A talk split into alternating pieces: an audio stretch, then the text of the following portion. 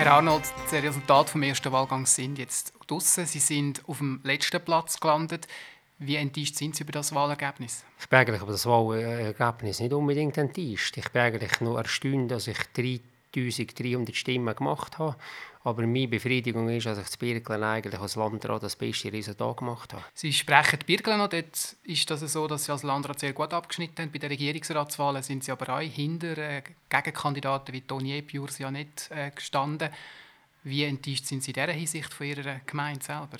Ja, äh, enttäuscht eigentlich nicht. Äh, äh, wir haben eigentlich Messen gegen ganz gute Kandidaten antreten. Äh, es ist eigentlich sehr gute Kandidaten sind mit uns kandidiert und ich meine, enttäuscht bin ich wegen dem nicht.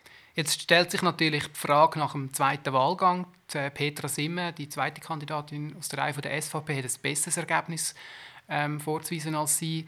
Heißt das, dass Sie sich jetzt werden zurückziehen im Hinblick auf den zweiten Wahlgang? Also das hat eigentlich die Wahlkommission entscheiden die nächste Woche, aber wenn sie natürlich das bessere Resultat ist, dann spricht das sicher für Sie. Und Sie persönlich, wenn die Wahlkommission findet, wir wollen mal mit dem Herrn Arnold antreten, würden Sie da Hand bieten? Ich muss mir das noch gut überlegen. Jetzt sind wir gespannt, wie das noch rauskommt auf den zweiten Wahlgang. Vielen Dank für das Gespräch, Herr Arnold.